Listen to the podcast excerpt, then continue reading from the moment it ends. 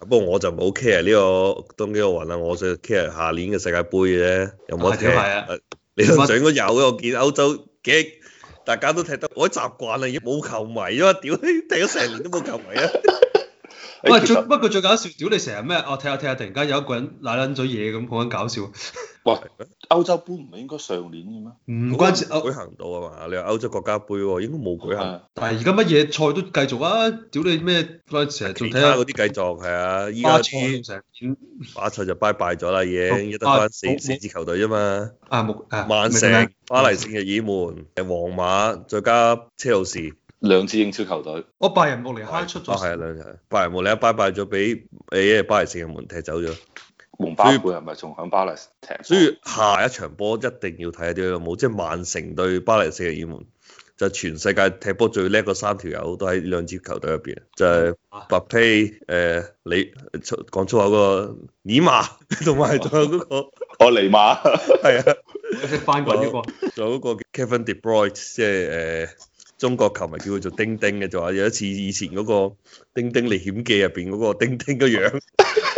他度有一支啊。啊嗰、個嗰、個應該係全世界而家最好波嘅人嚟嘅，即係曼城嗰個 Kevin De Bruyne，哦係啊，所以正啊，但係咧啲球，我想講嘅咧。睇嗰啲誒，我睇啲 highlight 咧，覺得真係，唉，屌你，好閪唔慣，因為以前咧嗰啲叫咩啊，即係大球會肯定個球場都好勁啊嘛，有啲就十幾二十萬人噶嘛，嗯渣嘅都五六萬啊，走唔甩噶嘛。嗯但係依家咧，全部都唔去呢啲大球場踢喎，全部啲去啲好似練習場呢啲， 因為唔關冇觀眾一啊啲，平 咁大啲啊，家唔知點解。平啊應該係。喂，但係你去啲細球場嘅話，你嗰個轉播設備冇咁好嘅喎。屌，主要攞過去嘅啫， 屌一你！定要有啊！即係你對一比定㗎啦要有有 VAR 嗰啲乜柒都要齊係㗎。啊，全部都喺度嘅設備嗰啲就，哦，但係個球場真係好閪細，即係講緊係天河德中心嘅四分一左右，或者再再細啲，即係坐嘅人數啊，啊絕對坐唔到萬幾兩萬人嘅，好少啊。咁如可可能個場細啲，我 set 啲設備容易 set 啲啦。主要係應該平啲嘅租，所以我唔知而家啲大球場嚟做租乜係嘢。平，丟空咗喺度啲。因為你諗下，英超有二十支球隊，咁大球場起碼即係坐幾萬人嗰啲，嗰二十支球隊，我全部都坐到幾萬人㗎啦。成個歐洲我唔知丟空咗幾多個球場喺度，劈咗到唔知做乜嘢。 所以我最有興趣知咧就話，上年大家 GDP 都跌咗嘛，嗯咁今年係會喺上年基礎上再跌啦，定係會持平啊，定係會有少少反彈呢？即係我講歐洲啦，美國就肯定反彈嘅。嗯，中國就嗰個第一季度係對比翻上一年第一季度啊，所以就勁到嚇死人噶嘛，十八點幾 percent。係又話一九九二年有季度統計數據以嚟嘅最高紀錄喎。但係嗰個係對比即係啱啱武漢爆咗嗰嗰陣時嘅數據，係第一個 quarter 對第一個 quarter 十，咁咪就係咯。但但係咧，即係話，所以話你你就咁睇個數字咧，就好閪恐怖係嘛？咁但係咧就話，但係佢佢背後有兩個意思嘅，一個咧就係話。其實相當於今年咧係已經收復咗上年上年嘅失地嘅，即係本身我我應該有嘅嗰個增長咧，我已經攞到翻，即係本身個應該有嘅嗰份 GDP 咧，我已經有啦。跟住我喺呢個基礎上邊咧，我再增長咗。佢上年係冇得六點八啊嘛，咁你正常係應該會增長百分之六噶嘛。跟住你而家十八點幾，咁咪加加埋埋就話其實係我相當係收復咗失地，跟住我喺呢個基礎上邊有咗一部分嘅增長。但係其實睇翻個增長係接近百分之六，即係實際嘅增。如果即係冇發生呢件事嘅話，佢嘅實際增長大概百分之六左右，唔夠百分之六，百分之五點幾，即係同中國嘅經濟預期增長預期係一致咯。即係或者你咁講就係話，其實中國基本上係係 recover 咗啦，係變翻一個正常嘅一個經濟啦已經，而且係響冇大滲錢啊，冇搞大量嘅派錢啊，大量嘅財政刺激嘅前提下，係實現咗呢個嘅康復。當然呢個係托賴全世界國家停工停產係嘛，中國嘅嗰個出口係好似都係破咗紀錄嘅。佢嗰個肯定係，因為即係如果我我亂噏啊，你生產個手機、生產個電腦、生產部車咩都好，嗰邊嘅廠停咗啦，咁你落單嘅話，咁你肯定係落啲冇停產㗎啦，係嘛？嗰度都交唔到貨俾你㗎啦，係嘛？係啊，或者你買嘢嗰下，你都買啲有貨交俾你嗰啲啦。其實你想知中國經濟好唔好咧，就好簡單嘅啫。你就睇下嗰個鐵礦石佢而家個價啊哦錢就知㗎啦。即係一就俾中國炒貴咗咗，呢個成日就大協澳洲啲。我唔係睇到喎。幾閪我之前貴呢睇中國依家買鐵礦石好似係係減少咗嘅，佢本身應該買更加多嘅，但係其實佢因為好似係因為佢嗰個節能減排之類啲閪嘢，唯一部分嘅原因係因為而家美金太係多，令到大宗商品嘅價格係上升咗，反而唔完全係因為中國佢嘅採購係兩個因素交合 我埋而一家哎 齊。打開呢個 mining.com 最勁啦係嘛，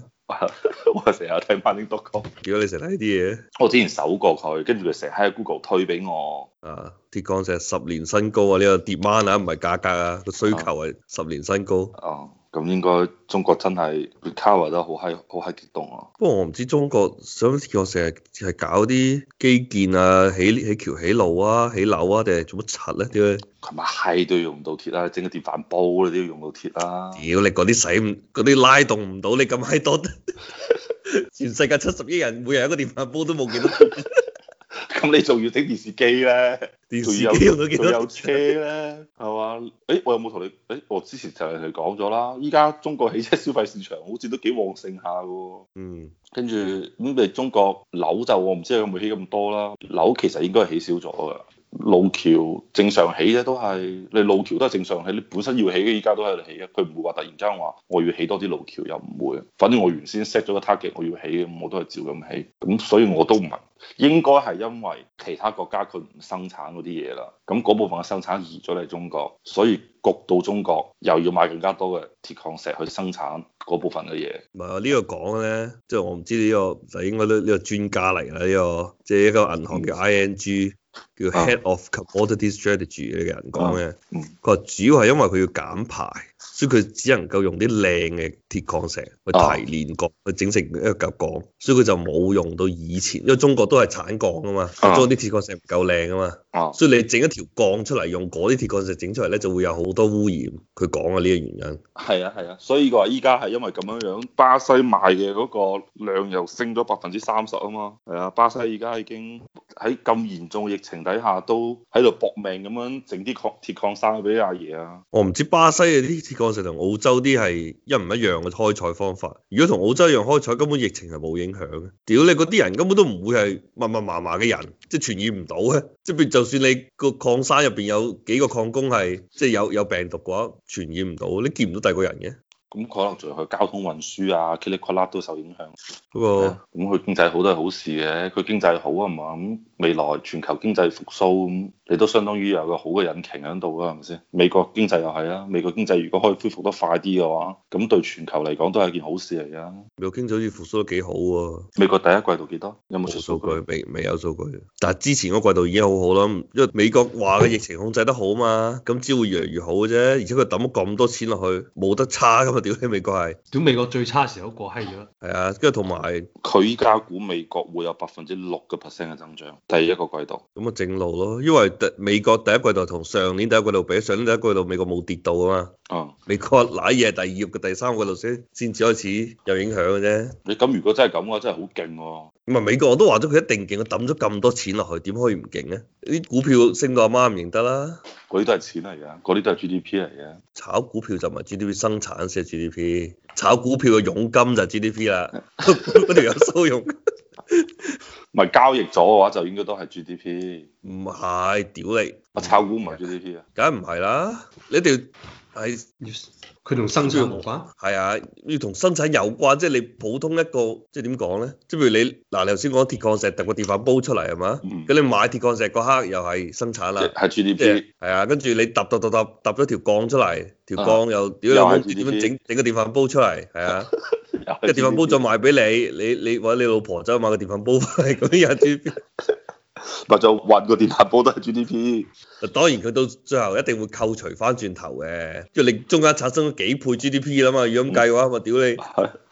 誒一定要減減減減減翻去原先，咁嗰個就係真正揼個電飯煲出嚟嘅價值咯。但係你普通買股票同買樓呢啲唔係創造出嚟價值啊嘛，起樓就創造出嚟價值。房屋交易應該都係 GDP 啩？啊梗係唔係啦！你揼一個新樓出嚟攞去賣就係、但係你一個住咗十鳩幾年嘅樓，左手交右手，右手交左手咁樣買賣一百次，咁唔通就創造一百次 GDP 啊？哦，咁就得嗰個中介係賺錢，係有 GDP 咯。啊係啊，中介就係啊，你本身就樓就存在咯，你唔係創造出嚟啊誒嘛，但係棟樓由原先十萬升到一百萬咁，九十萬係咪升到一億都冇，除咗中介嘅佣金之外，其他都唔係 GDP 嚟。啊？即係佢係計係有方法計嘅，即係全部都係已經過濾好嘅啲數據。你一定要係創造一樣嘢出嚟，good and services 啊嘛，你一定要創造一樣產品或者創造服務出嚟，嗰樣嘢就計入 GDP 啦。你原先已經等咗喺度嗰樣嘢就唔係 GDP 嚟嘅，誒，咪住，美國係咪掟咗一點九萬億俾大家使啊？係啊，咁咪就講咗咯。之前話八萬美金以下嘅人，每人攞千六蚊定係幾錢啊嘛。喂，如果咁嘅話，GDP 都唔升就講唔過去啦。所以我冇話美國一定係 GDP 嘅數字都嚇死人嘅，但係只不過係話呢個大家預咗嘅，咁就唔係啲咩新鮮事。嗯之後嗰個咧，即係拜登搞唔搞到基建咧，嗰、個就如果成功推過咗，咁就可能有另外一個影響啦。咁係好就係中國就二零二八就冇得超越美國嘅 GDP 嘅咯。誒，我就冇 care 知唔知嘅啫，我知道鐵礦石仔你會腳升啦。如 果正啊又，我到時越炒越貴入家產，喂，佢鐵礦石升得咁高嘅話，會唔會影響我哋澳洲嘅日常生活嘅啫？ 冇影響嘅。你只會影響到澳洲首富 嗰個荷包啫嘛。屌唔唔係真正都有影響就係西澳嘅人有影響嘅。唔係都會影響到因為佢炒貴西澳我啲哋嘢，唔係都會影響我哋嘅福利，會影響埋我哋嘅福利，因為咧政府咧會從嗰度買鐵礦石嗰度咧，政府嗰度會抽咗一一部分嘅錢走嘅。唉，政府嗰啲錢咧，只只要係自由黨政府，佢都只不過攞去還翻以前嘅國債啫，就對你福利冇乜實質幫助嘅。但因為係工黨就唔同啊啦，工黨咪就係、誒佢之前有幾樣嘢㗎，即係除咗之前我哋講咗好多次嘅嗰、個誒係咪買樓你嗰、個啊，反正你可以退稅之外，買佢另外一樣嘢最新講出嚟，你話佢呃選票咧，你話嗰咩電動車嘛，哦，唔知要做乜閪嘢話，總之就係益你買電動車嘅人啦，簡單啲講就係、哦誒，因為依家澳洲係完全就係唔益，即係除咗個法律漏洞益咗之前幾年，依家就要補翻啲漏洞啊，連呢啲都唔唔閪俾你啦。啊，之前咪講嘅話，依家假設你有部電動車 Tesla 咁啊，嗯，你每年就要影張相啊嘛，就話你自己行咗幾多公里，按照每公里嚟補翻嗰個路費啊。 因為普通車係計咗個個汽油同柴油度啦嘛，嗰啲費用即係修修橋補路嘅費用啊，所以普通車係按照你加油嘅數量嚟幫嗰條路埋單噶嘛，但係電動車冇啊，唔使加油，點解冇得抽你呢個稅？咁以後可能都會變成咁噶咯依家已經實行，即係維多利亞州已經實喎。行。係啊，即係我意思話，你以後都好啦，可有可能你五年、十年之後都應該冇得通過加油嚟收，你本身就應該將個稅種係係啊，係轉本移身到係啊。去，係啊，唉，你講起條路修橋補路，我又想同你講，屌你老母！我平時行開條 A 二八真係好閪難，我老婆一直同我講，佢話部車摁得咁閪犀利，係我哋個轆有問題定係條路有問題？跟住話你可唔可以睇下前面條路一橫一橫嘅，梗係條路有問題啦，咚咚咚咚咚咚咚咁啊！真係即係，誒、你啊不過你屌你你你你喺中國冇開過車，你唔知。即係即係廣州嗰邊咧，有啲高速公路咧，佢個收費口嗰度咧，佢會有啲減速帶啊，但係嗰啲減速帶咧就好矮嘅，好薄一條減速帶，你你慢慢開過佢咧，你就聽到嘟嘟嘟嘟嘟嘟個聲嘅。咁我平時咧喺 A 二八開咧就會聽到啲咁嘅閪聲，誒就好奇怪，就係得中間嗰條車道會咁嘅閪樣嘅啫，左右兩條車道都唔會有咁嘅問題嘅。但係咧，媽我揸車你又慣咗開中間車道，係我唔知我啲錢使喺咗裏邊。